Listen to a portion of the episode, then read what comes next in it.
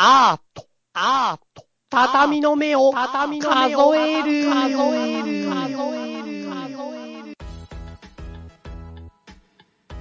皆さん、こんばんは。こんばんは、こんばんは。はい。今日も畳の目を数えるということですが、はい。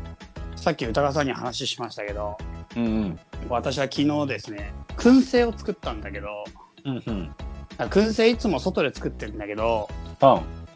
すっごい風が強くてさ、昨日。ああ、昨日そんなだったっけ？そうで、風が強いってやっぱ外での、こ外でもガスコンロ使うんだけど、カセットコンロ。うん。やっぱもう火がもうボーってなっちゃってさ、安定的にできないから、えー、もう思い切って家の中でやろうと思って、家のガスコンロで燻製作ったんだよ。ああ、ああ、てかガスコンロでいいってこと？そうだよ。あ、そうなんだ。うん。それってガスコンロの上に燻製機を置いて、まあ燻製機って別に即席のものでも何でもいいんだけど、要するにスモークチップ、あの、うん木の破片みたいなやつを焦がして煙を出させればいいの。えー、そうなんだ。それをなんか燻製の専用のな鍋とか、まあなんか箱とか、まあうん一応俺はスモーカー燻製機そもそも持ってるからそれを持ってきてうん。囲って、で要するに煙まみれにさせんのよ食べ物を。うんうんうんうんうん。まあそうだよね。そう。そんでなるだけ換気扇の真下にして換気扇のところから煙がそのまま外に出るように、うんうん、うん。まあ、セッティングしてやったんだけど、うん。まあでもなんか知んないけどやっぱ家の中マジで燻製の匂いがすごいついちゃって。なんでか知んないけど、絶対嘘だろ。絶い対犯人やでもつかないかな、いけっかなと思ったんだけどすげえついちゃって今すっげえ悩んでてそれはつくよ。つくかな？だって煙外全部出てんだよああ、だ、いやーでもさ、燻製だよ。あの、煙、え今煙でだってか煙ってやるんだよだって燻製ってだ煙が外出てけば大丈夫だでもさ、燻製ってさ、もう煙がメインじゃん。なんだよさ、燻製やって、煙臭くならなかったらさ、もうそれ燻製できてないじゃん。いやだから燻製機の中はそうなってる。てその上から煙は逃がしてんの。外に。でもさ、燻製は燻製のプロじゃん。燻製のプロが、プロうん。換気扇とかごときに負けてられないっていうかさ、その、でもねあれだよ。燻製って家の中でやるケース結構あんだよ。マジで？マジマジマジ。これ本当にマジ。燻製って家でもお手軽にできんだよ。ああ、いや、全然知らなかった。そうなの？え本当本当だって俺がいつも通ってたバーテンダーのバーバーテンはいつも家で燻製や自分のガスコンロでやってんのあ、そのバーのってこと？バーの燻製、へ家でえ。あ、家でで仕込んでくるのか。そうしかも家でそのだから家すごい臭い可能性があるよ。いやいや違う違うマンション、マンションごとすごい燻製の匂いプンプンする。アマゾンで調べるともうコンロですやる燻製機売ってんもんへえ、そうなんだ。そうだ全然家でできんだよあ、常識の範囲内なんだ。それ。そうだから俺はでもそれをやったことがなかったから初めて今回やったんだよねはんはんはんはんはんまあでも昨日はっきり6時間ぐらいいぶしたからやべえな、そらさ、うんプロが6時間仕事したらそうなるよ、それ。さすがにかなって気もちょっとしてはいる やりすぎ、やりすぎた。そうそれでもう家がちょっと臭くなってもうすごい今日はそれがちょっと嫌でうん。でもうしょうがないからコーヒーを。焙煎しようと思って要するにコーヒーって匂い通る効果もちょっとあんじゃんあるよね、その、トイレにたまに置いてあるもんね、あれ。そうそうそうそうそうだから俺は今日わざとコーヒーの焙煎を夕方からまあその今日もうあまりにも匂い取れないからまあ家帰ってきてから始めてうん。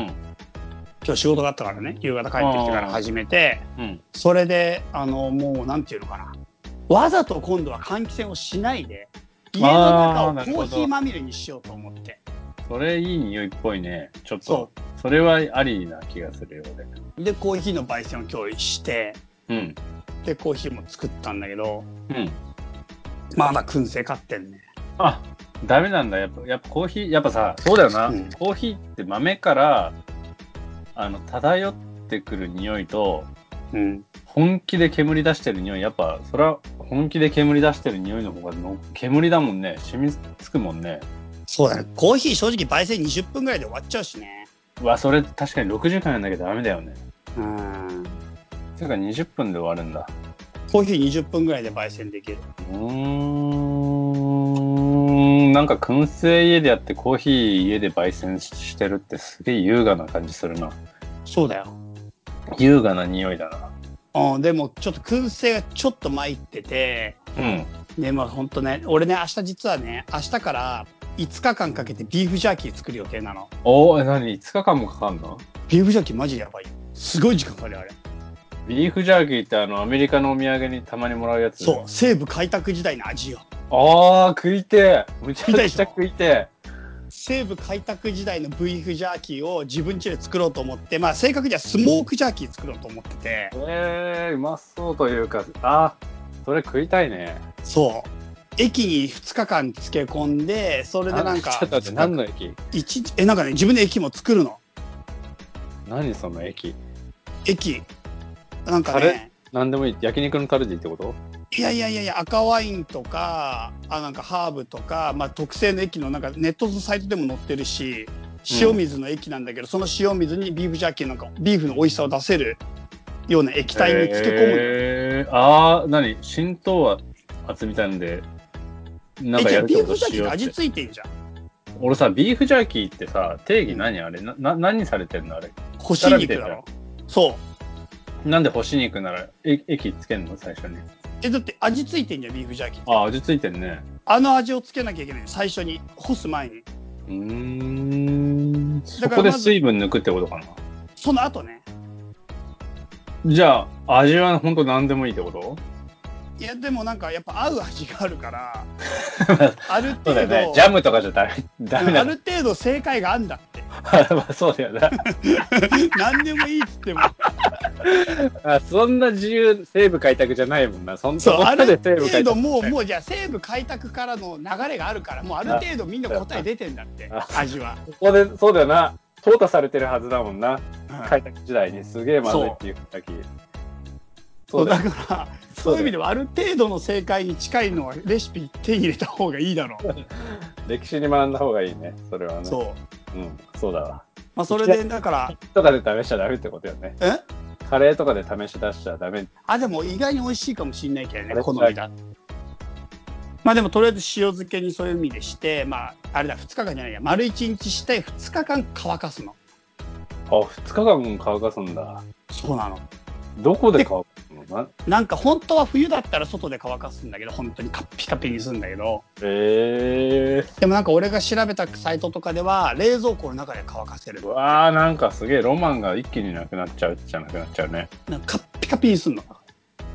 カッピカピかまあそ空っ風みたいなのが吹いてくれる地域だったらいいんだろうけどう。てか今ギリギリ大丈夫かもね。なんか夏とかってやっぱ傷むんだって、温度で。だ普通にだって肉腐らせて置いとくみたいなの俺になるもんねうん。でも今だったらギリギリいけるかもね。冷えてるからまだ。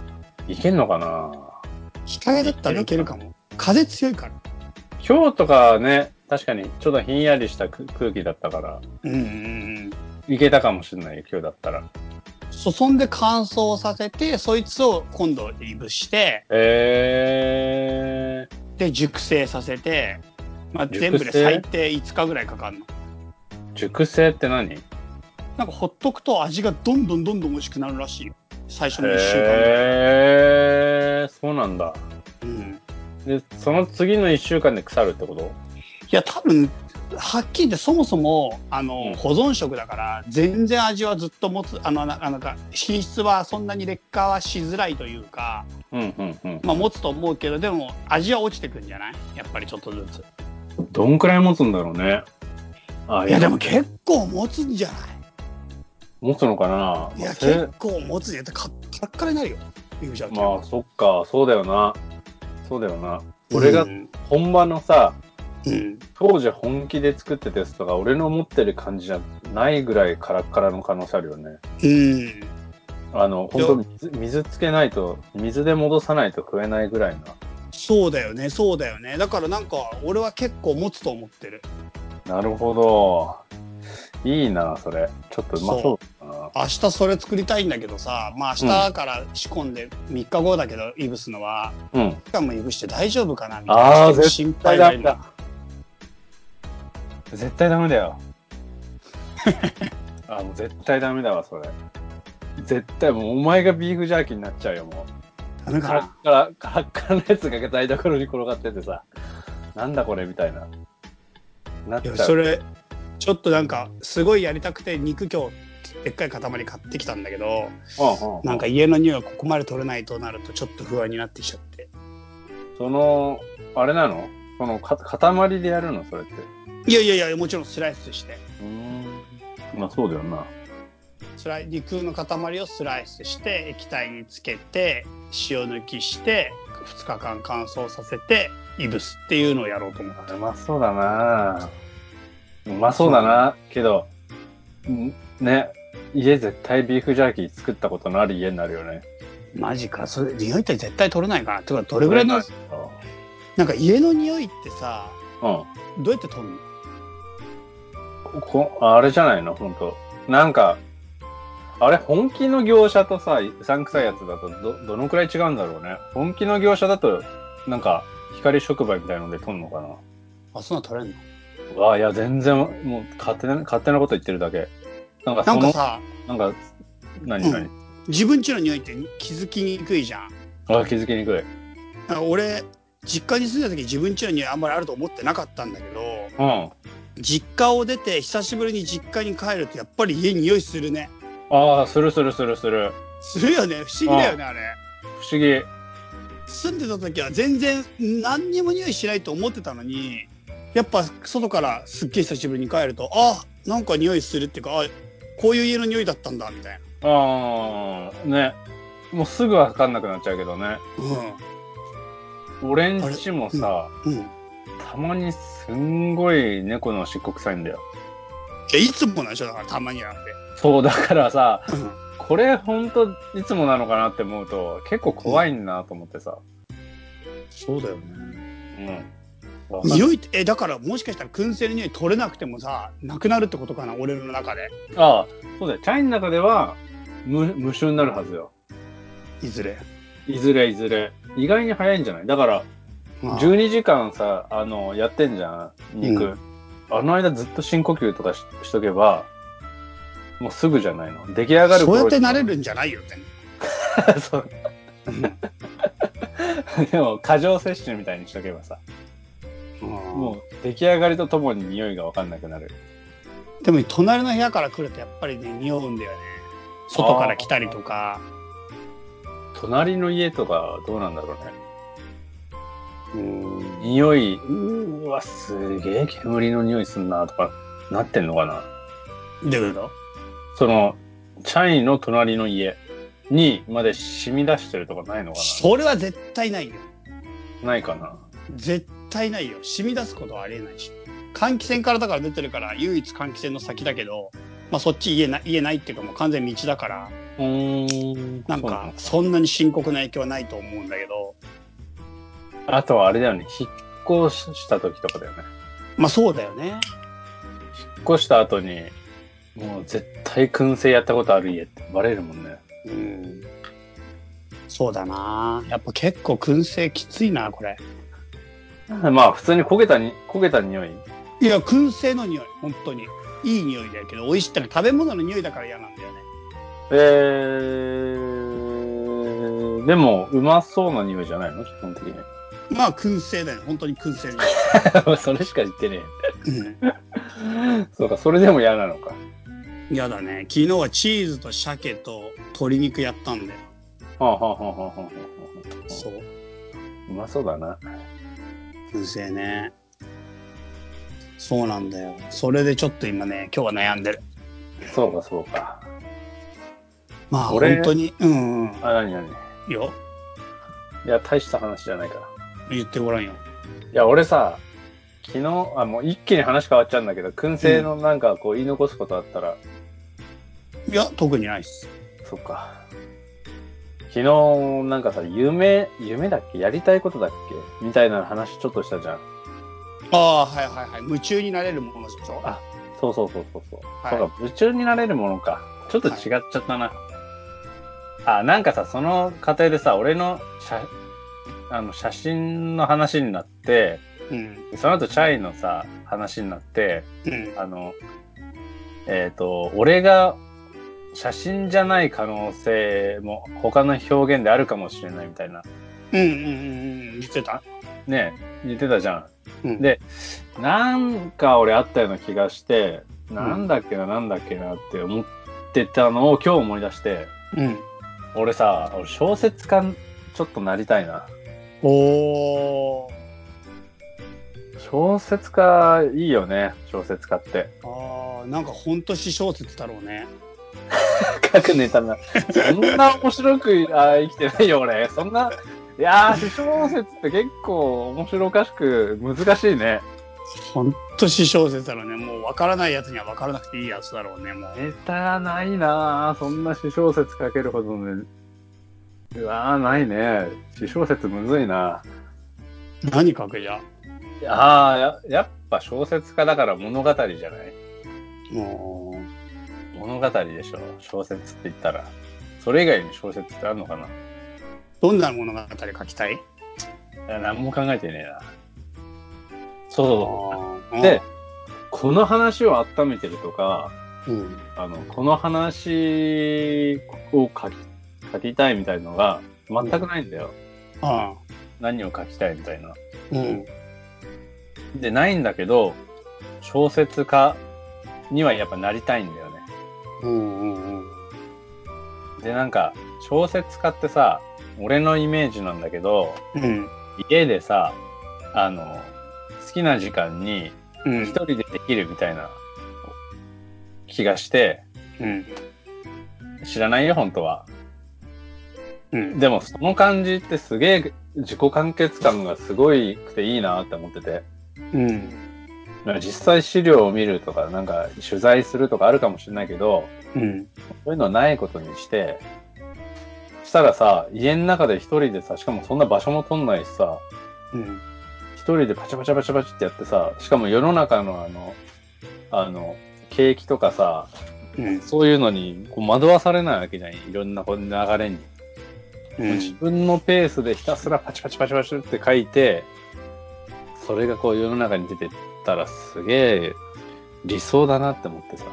うん。でもなんか画家もそれしたら似てるね。あー、そうだな家でずっと描いてる。まあ絵の具とかはネットとかで買わなきゃいけないかもしんないけど、でもなんか家でずーっとできるね。そうだね。各モチーフによるけどね、もちろん。もちろん、あとなんかいろんなインスピレーションのために取材というか、なんか自分がいろんな経験していくことは必要かもしれないけど、仕事は自己完結だね。まあそうだよな。写真って対象がいるからどうしてもちょっとそ外に出るとか何か物を持ってくるかしないとあれだけど、うん。まあ確かに画家も、んね、言う、もう極端な話何も見なくていいっちゃいい。そうだね。ね。そら、そんなこんなことないよって言われるだろうけど、でも極端な話、あの、何？そのキャンバスとうん絵の具があって、あと、ただの真っ白い部屋で、そっから出ないみたいなことも可能だもんね。うん。でもが、でもね、でもやっぱ小説家なんだよね、その画家じゃなくて。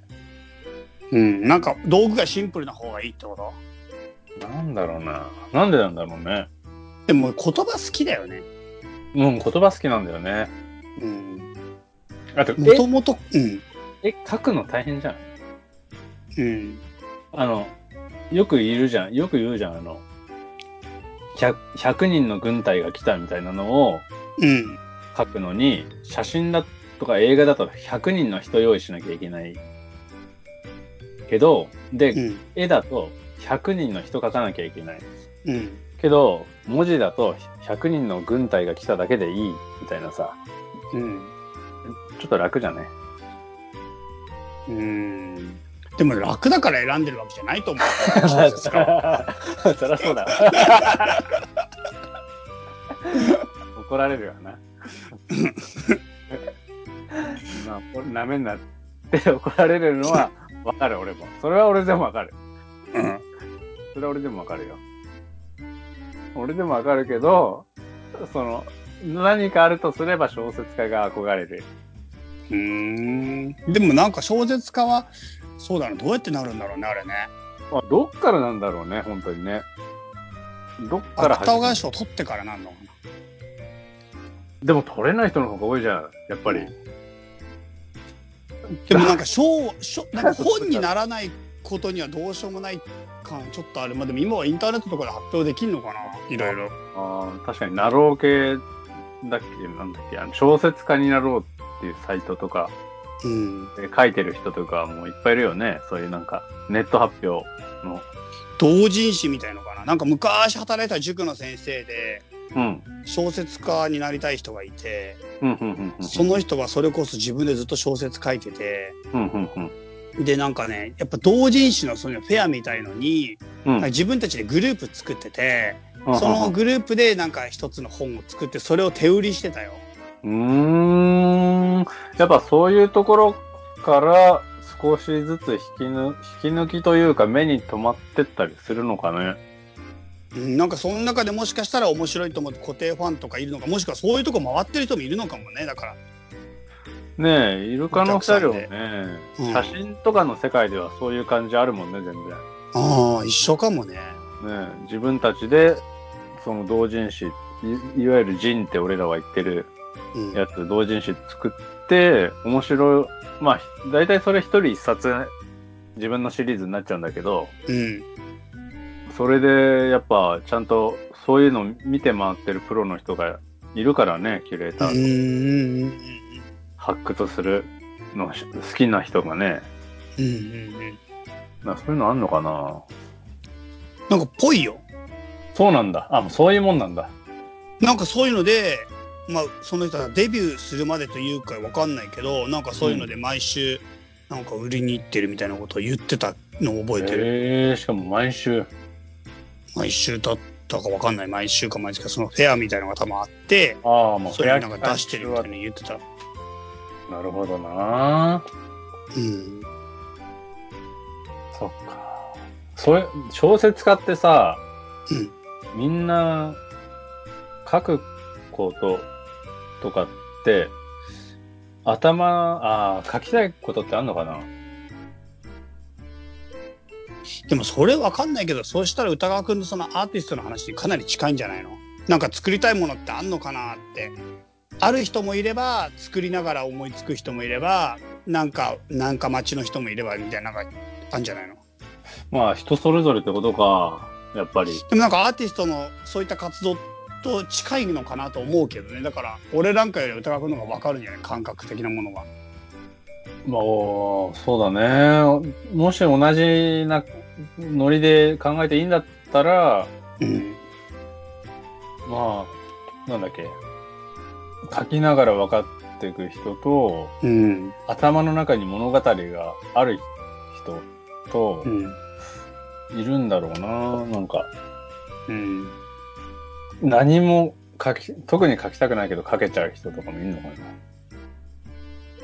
いる気がする。なんか、作れちゃう人。うんいるんじゃない？ねえ。ちょっと憧れんだよな、小説家。小説書けばいいじゃんなんかユッス書いてたよ昔。あ、そうなの？うん、ずっと小説。へえ。終わってないのかな？未完の？未完。未完の？ままだけど。あれ？ウェブで発表してた？そうそうそうそうそう。自分のブログみたいにずっと書いてたよ。そうか、すげえなそうか、そうか。うん。まあ、俺はまだ一回も書いてないんだけどね。小説。あるじゃん。歌川くんの本。うちにも一冊あるよ。あれでも小説ではないからなエッセイ？エッセイに近いかな。一応コンセプトブックみたいな感じだけど、でもいいんじゃん。作家業だったらいいんじゃない？まあ、さああまあ作家業だったらまあ、作家業って小説ってこと？うん、小説の作家業。だったら、ん？いい、いい？なんか本を書いてるっていうのではいいんじゃない？ああ、そういうことか。すでに書いたってことか。もうデビュー作あり。あれがデビュー作か。なんかもうちょっとロマンチックな感じが欲しいよ。でもあれね、ユッスーが読んでてめちゃくちゃ面白いって言ってたよ。あ、そうなんだ。あ、読んでくれたんだめっ。ちゃ、めっちゃなんかおすすめって言ってたよ。あれ超面白いって言ってええー、そっかそっか。それは嬉しいね。うん、ユース絶賛してたよ。そうかそうなのか。それは嬉しいな。うん。そうか、そうか。まだね、ツイッターには未だにまだリンク貼ってあるからね。うんうん。俺いいんじゃないの？デビュー作。デビュー作か。なんかでも、デビュー作か。納得いってないね。いやいやいや、ほら、俺の想像する作家のデビュー作とかってもっとすごいなって思うじゃん。その、作家のデビュー作。あーわかったわかった。デビュー前か。デビュー前か、あれは。そう、インディーズ作だ。あの、うん、インディーズ作ですよ。はいはいはいはいはい。やっぱすごい人のすごい作品ってすごいじゃん。うーん。それを考えちゃうとな、なんかちょっとやっぱあれをデビュー作にしちゃったらちょっと、なんかその後の伝説が生まれない気がする。そうなの。うん。まあでも、いいんじゃない？なんか、そういう志は。作家になりたい？はい。そうね。そ作家になる。う。なりたいね。なりたい。うーん。なりたいんですよ、小説家。いいじゃないですか。なりたいもんね。そ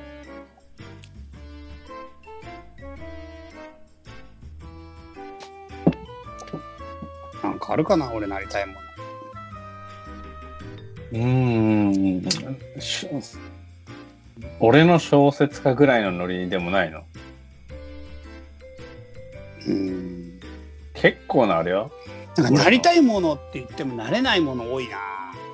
え、それは？なんか昔それこそ音楽やりたくて、ギター部と入って音楽すげえ頑張ってやったけど、うんもう音楽マジ一個も弾ける曲ないからね。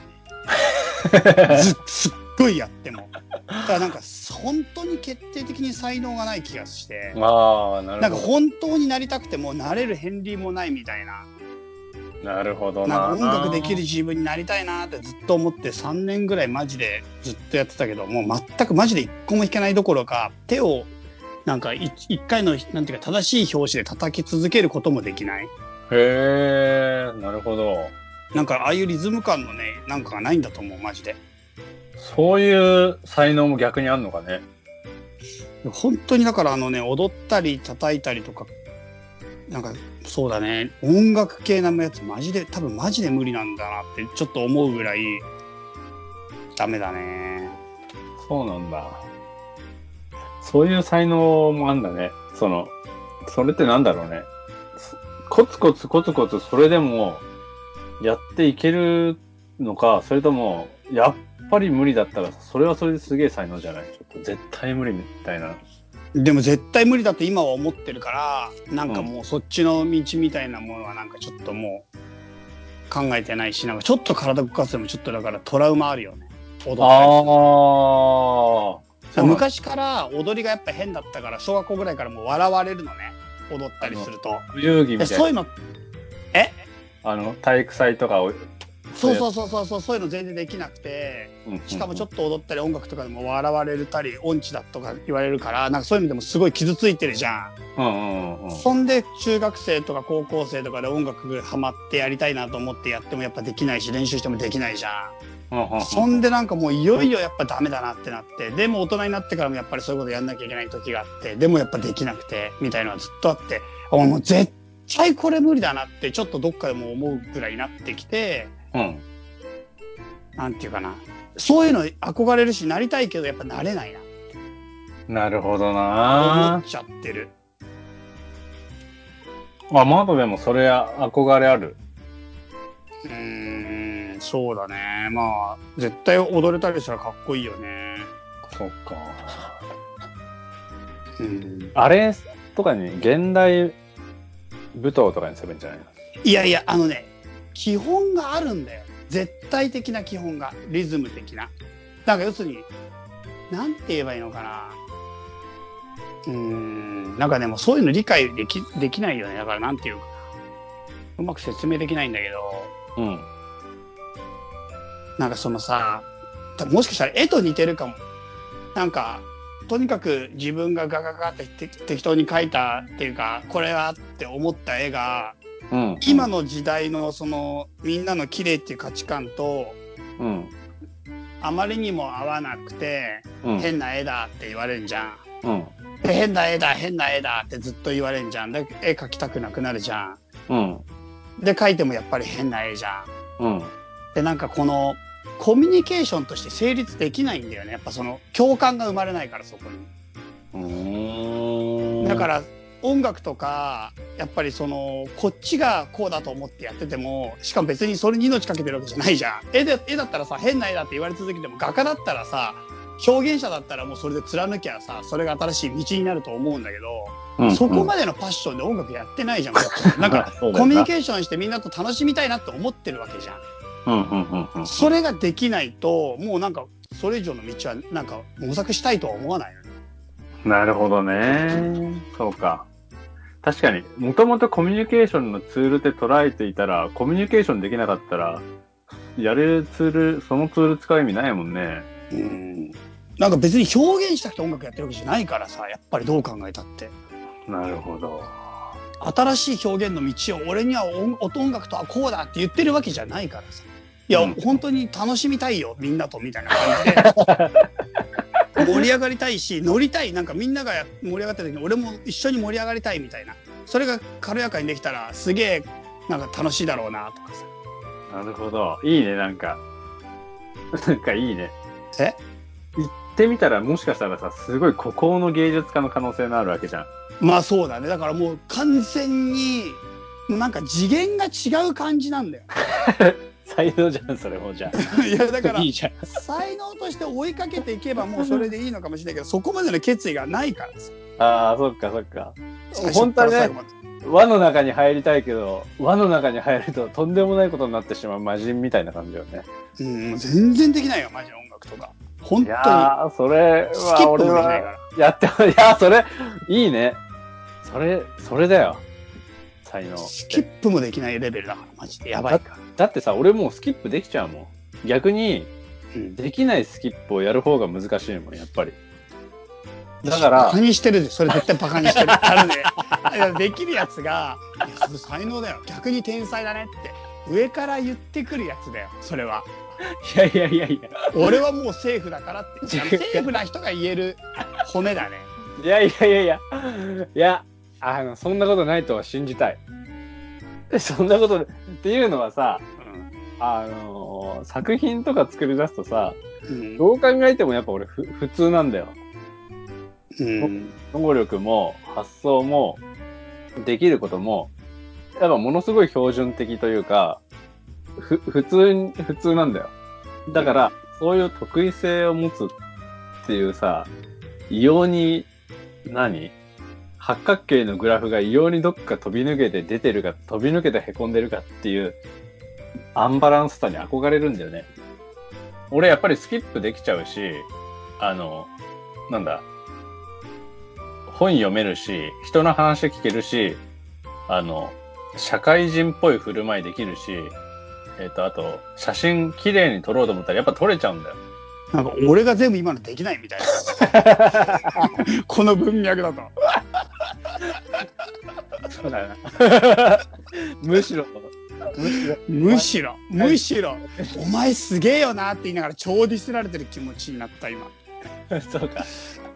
お前はすげえよな本も読めねえし映画も見れねえしお 歌も歌えねえし写真もさ撮れねえし全然長続きしねえしお前天才だよな超超悪口 すごいね。すごいね。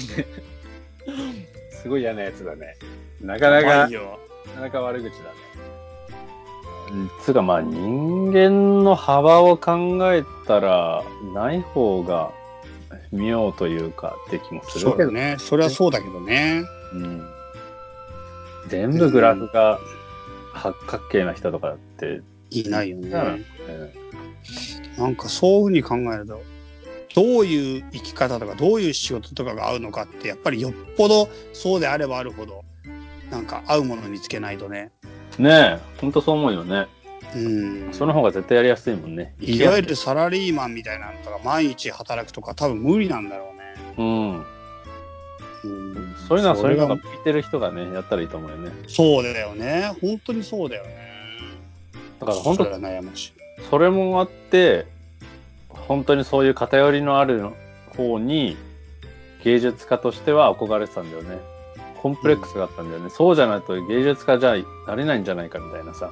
ああ、歌川くん逆にね。そう。芸術っていうものをやる以上、そういう何か偏りとか特殊性がないと、うん。作家性なんていうものは発揮できないんじゃないかって思って、すごいコンプレックスがあった。ああ、はいはい。だって俺普通だもん、できちゃうもんっていうさ。うん。社会の中に適合多分できちゃうもんっていう感じ。うん。だからすごいね、それは悩んだな。欲しがったね。で、解決したの？いやもう、もう無理というか、ないからさ。普通だから、普通な人のやり方で行くしかないっていう感じ。うん。平坦な道をひたすら歩くみたいな感じだね。なるほどね。そうそう。なるほどね。ないものねだりやっぱ憧れるよね。ないものねだりか。うん。うん、そうか。うん。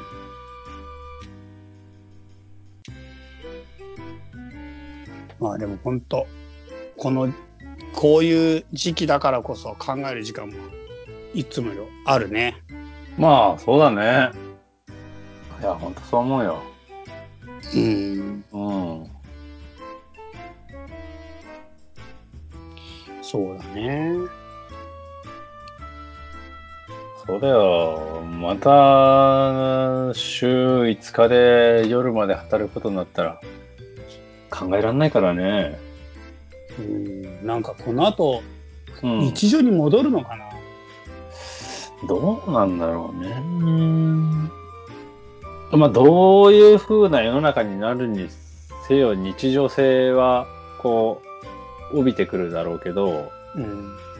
そこに生活がある限り日常がこう生まれてくるだろうけど、今までのリズムというか、同じ感じかって言われたら、やっぱ変わりそうな気はするけど、だって思う反面、うん。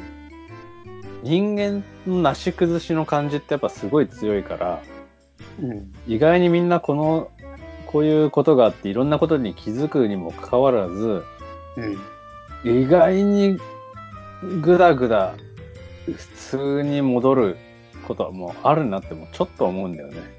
でもこれが長引いたらこっちが普通になるじゃん。ああ、普通になるだろうね。なんか感性がどの臨界点を超えるかっていうか、感性ってさ、そのだ、あの、なんか、前行ったことをそのまま続けていくっていう性質が絶対働くと思うんだよね。うん。だからなんか日常になった瞬間それがずーっと働働いてそれが続いていく。だから今だったらまださ、今のこの環境、状況、なんか人と会わないっていう状況は非日常だから、うん。日常という感性がまだまだ強く働くから、もし今ね、全部が一旦収収束したら、また元に戻って、人と会って飲み会やって、まあ会社で遅くまで働いてっていう方向にぐーんって戻ると思うんだけど、うん。うん。うん。もし今の状況が思ったよりも長引いて、うん。まあある臨界点を超えて、そっちが日常になった時に、うん。なんか今まで会って飲み会するっていうところになんか行かないで、なんか、いや、オンラインで飲み会の方が普通でしょって、まあそれはそれでありでしょみたいなので、なんかそっちに戻っていかない勢力っていうか、うん。うん。ああ、リモートの仕事する方が全然普通でしょ。そっちのなんか仕事しやすいし、もう今となったら帰らないし、そっちで行きましょうみたいな、なっていくというか、その臨界点ってどこら辺なんだろうね。ねえ。どん、例えば3年とかなのかなうん。3年その生活を送ったら結構変わるかな。そうなった時年もさ関わるかな。ああ、意外にもっと短いと思うよ。うん。半年とかでもなっちゃう？なっちゃうんじゃないだってそのために準備して、その、そういうインフラを個人は整えてって、その中で経済が、まあ、回り始めたとしたら、もうこれでいい。まあ、そうだよなそれで生活や経済が回り始めたとしたらさ、そういうもんになっていかない？なっていくと思う。ねえなっていくと思うし、そうなった、そうなっちゃったら、あの、日常性がもうすでにシフトした後だから、うん。前の日常っていうものを思い出せないはずなんだよね、に日常としては。うん。だから、もうすでにそれがにただの日常というか、疑問に思うべくもない日常になってるはずだから、うん。ただそれがどのくらいでそうなるかってってどのくらいだろうなそういう変化って今までで言ったら、なんだっけ？これの方が便利だったのになっていう古い勢力と、その常識がすでに変わってしまった感じの、あった？そういうの。小規模でも。うーん。なんかわかんないけど、よく雑誌なんかが休刊になっていくじゃん。うん。で、昔は雑誌を買ったりとかさ、していくのがさ、まあ情報源としては結構あれだったのが、今はさ、ネットで調べたりさ、それこそ、ブログ、なんかそういう好きなインフルエンサーみたいな人のブログとか、ツイートとか、そういうのを読んだり、見たりする方が、ねまああと、インスタグラムとかで流行りの方、最前線はインスタの方にあるああ、そうだね。うん。雑誌でいちいち流行りチェックしないみたいなさ。うんうんうん。でもそれも変わるのに、20年かかってる気がする。2000年ぐらい、2000年ちょっと経って雑誌がもう売れなくなってきて、まあそうだね、雑誌は並行、なんていうか、強制的にな力でなんかバーって一気に01になったわけじゃないから、そういう意味では、時間はかかったのかもしれないけど。ねえ、そこまで強烈に日常がこう変わられるってことって、あれじゃない？やっぱ、明治維新とかかな？うーん。わ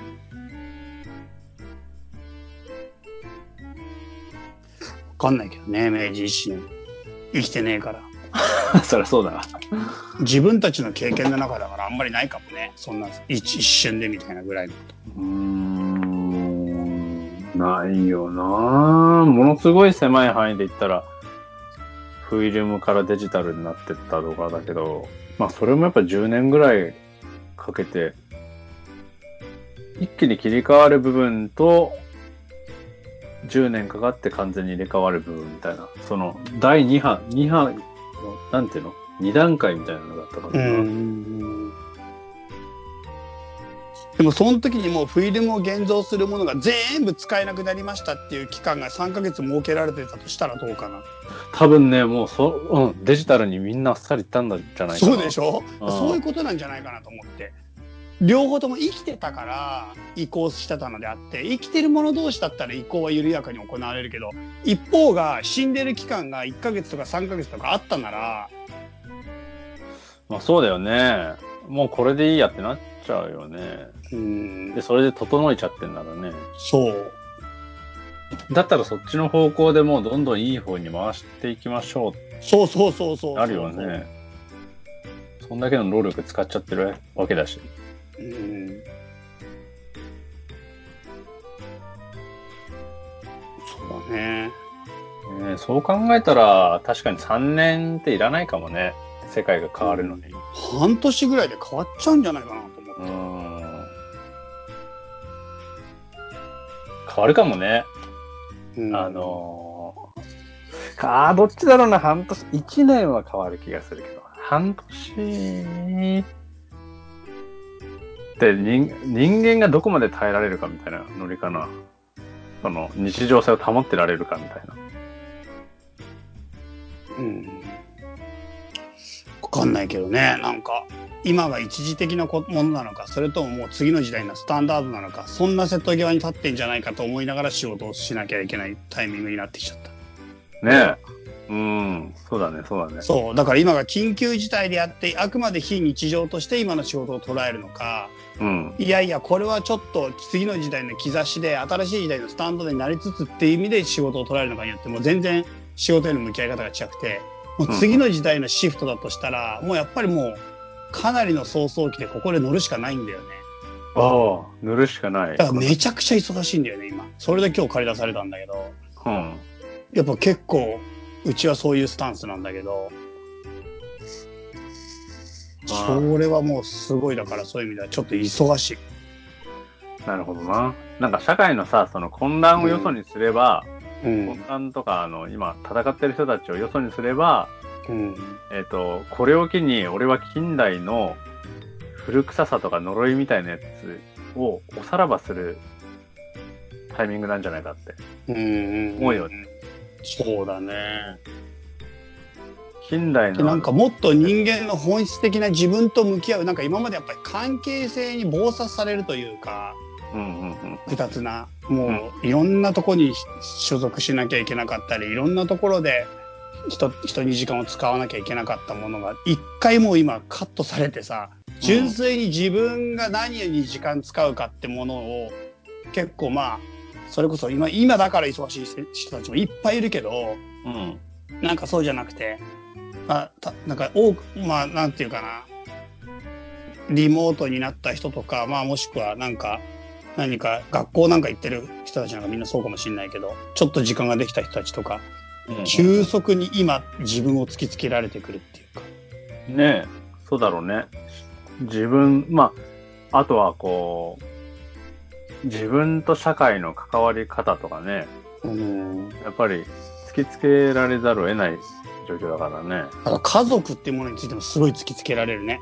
うん、ねえ一緒にいる時間そう、一緒にいる時間増えて一緒にいる仲間ってやっぱり家族なんだって。うんうんうんうん誰と一緒にいるのか、誰とどういう風に生きていくのかみたいので、なんかその人としか生きていく、今合わないじゃん、基本的に今のうんこの外出制限の中で。家族としか合わないから、うんそうなるとこの家族との関係超大事だよね。まあそうだよね。う。うんん。改めて基本みたいな感じはするよね。うん。家族より大事な人間関係はやっぱないっていうかさ、うん、うん。友達すら会えないからね。ねえ。本当に。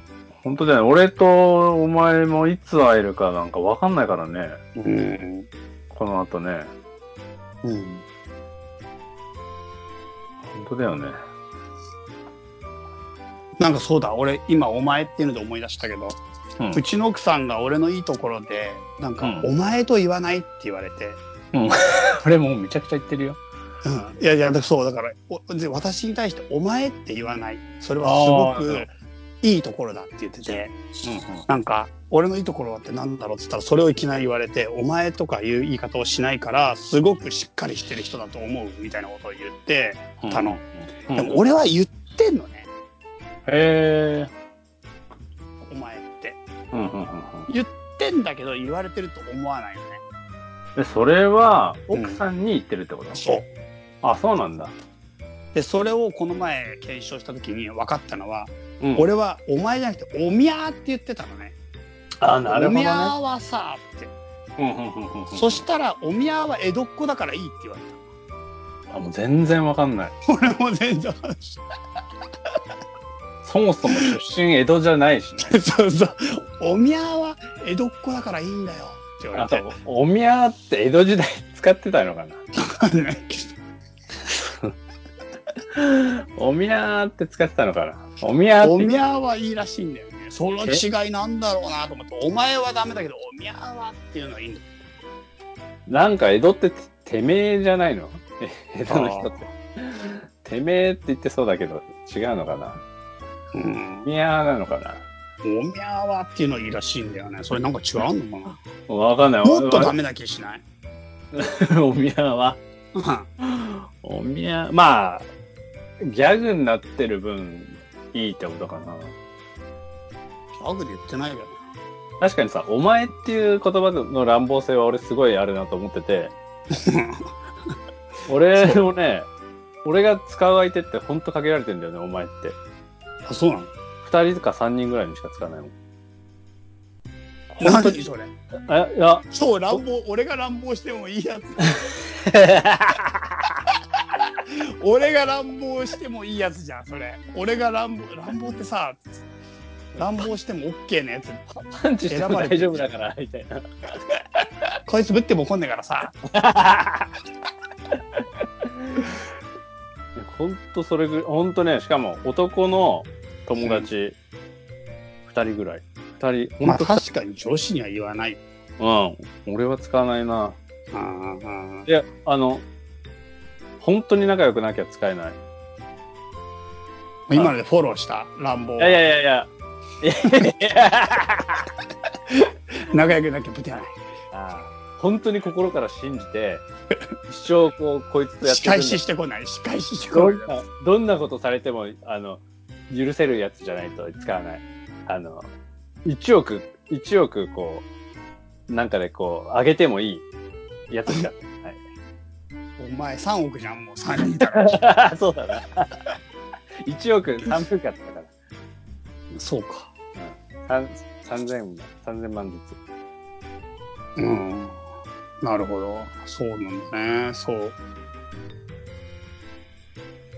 まあ何の話かもちょっと全く今日も取り留めないねまあそうだな。なんか俺の俺がなんかあんまり良くねえみたいな話になっちゃったな結局え、そんなことないよ。もうお前はもう完璧よ。いや。そうか。全体的にちょっと気になるなそっか。ね。そうか、そうか。この番組はバックパッカーを応援するたびたびプロジェクトの提供でお送りしたんだからね。